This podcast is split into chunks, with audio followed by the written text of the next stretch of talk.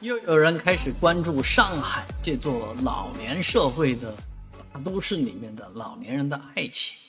啊，这个有人做了视频，介绍了位于上海徐家汇啊宜家商场里面二楼餐厅里面的这个相亲角的活动。这个相亲角每个星期二有那么一次啊。这个记录者呢，发现了这个相亲角里面的生猛爱情故事。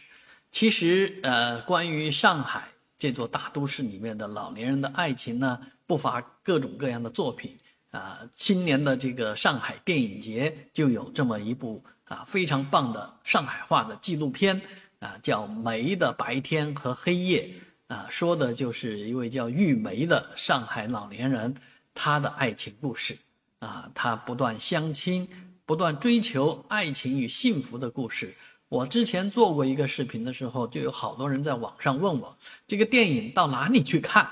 啊，我也觉得这个导演啊应该尽快的把这部电影参展的电影呢商业化啊，让它能够至少在一些播放平台、视频平台上让人能看到啊。每个人当然是有每个人自己的这个爱情故事的主角。啊，每个人有每个人的故事，但是啊，有的故事背后的这个事情呢，啊，道理呢，还是有一定的相通性的。所以在追求爱情的路上，让大家看到上海这座都市的生猛。